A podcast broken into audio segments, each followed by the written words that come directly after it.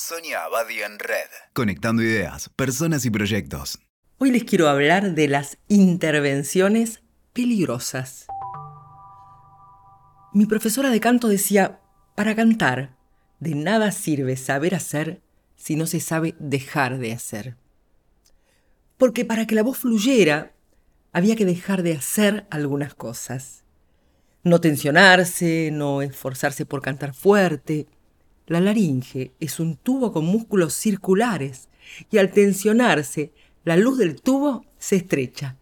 O sea que cuanto menos esfuerzo hacemos, más se relaja y expande la garganta y más potente y clara sale la voz. En la carrera de medicina nos enseñaban primum non nocere. O sea, lo primero es no causar daño.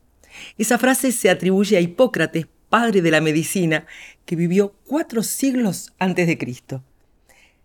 Es decir, que lo primero de una intervención, un tratamiento, un medicamento, antes de pensar en curar, era no causar daño al paciente. O como decía mi abuelita, a veces es peor el remedio que la enfermedad. En medicina se llama iatrogenia al daño que se le causa al paciente involuntariamente.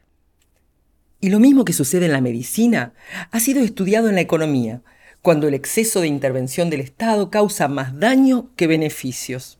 O en las empresas, cuando un jefe, un líder, intenta ayudar a su gente a ser más eficiente y no les da la oportunidad de encontrar sus propios modos de resolver un desafío. Hasta nos pasa con los hijos, a los que tratamos de ayudar a resolver, desde sus tareas de la escuela hasta sus crisis amorosas de la adolescencia. O cuando damos consejos a otros desde nuestra propia experiencia y prejuicios, sin conocer bien su contexto o sus necesidades, poniendo en riesgo su trabajo, su pareja o su salud. Algunos aconsejadores compulsivos solo consiguen marearnos y confundirnos con sus categóricas opiniones. El tema es que estamos acostumbrados a intentar controlar, ordenar, domesticar la incertidumbre. Para eso tratamos de intervenir en lo que sucede a nuestro alrededor, y con la mejor intención. Pero a veces no se trata de actuar, sino de dejar de hacer algunas cosas que pueden tener efectos negativos. Quizás sea más lúcido dar la oportunidad a que ciertas situaciones se acomoden con su propia dinámica.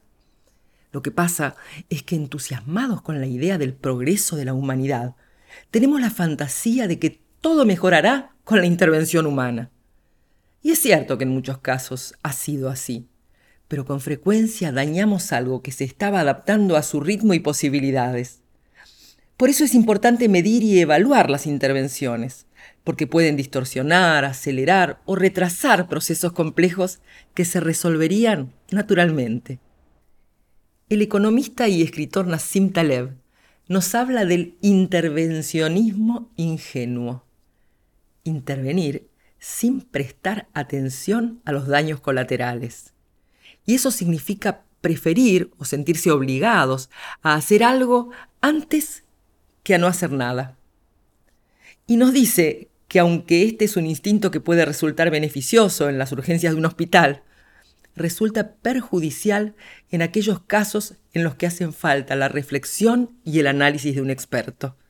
El cuerpo y lo psicológico suelen ser áreas de alta y riesgosa intervención. Y sin duda la educación es uno de los campos altamente intervencionista, dejando poco espacio para explorar y procesar el conocimiento. Sin embargo, en todas las profesiones, hace falta intervenir solo cuando es necesario y además hay que asumir el riesgo de hacerlo. Y a veces hay que resistirse al impulso de intervenir, a pesar de que siempre es más valorado contar lo que uno hizo antes que contar lo que uno dejó de hacer. La acción es más visible que la abstención. Pero además, en nuestro trato con las personas, dejar de hacer no es solo de criterio y prudencia, sino también de respeto y confianza para acompañar la elaboración de los conflictos y decisiones que lo van a llevar probablemente a la autocuración. Y aunque nos cueste aceptarlo, también tenemos que confiar en que el azar, las oportunidades y otras intervenciones menos sesgadas e ingenuas que las nuestras puedan facilitar mejores resultados. Escuchaste Sonia Abadi en Red. WeToker. Sumamos las partes.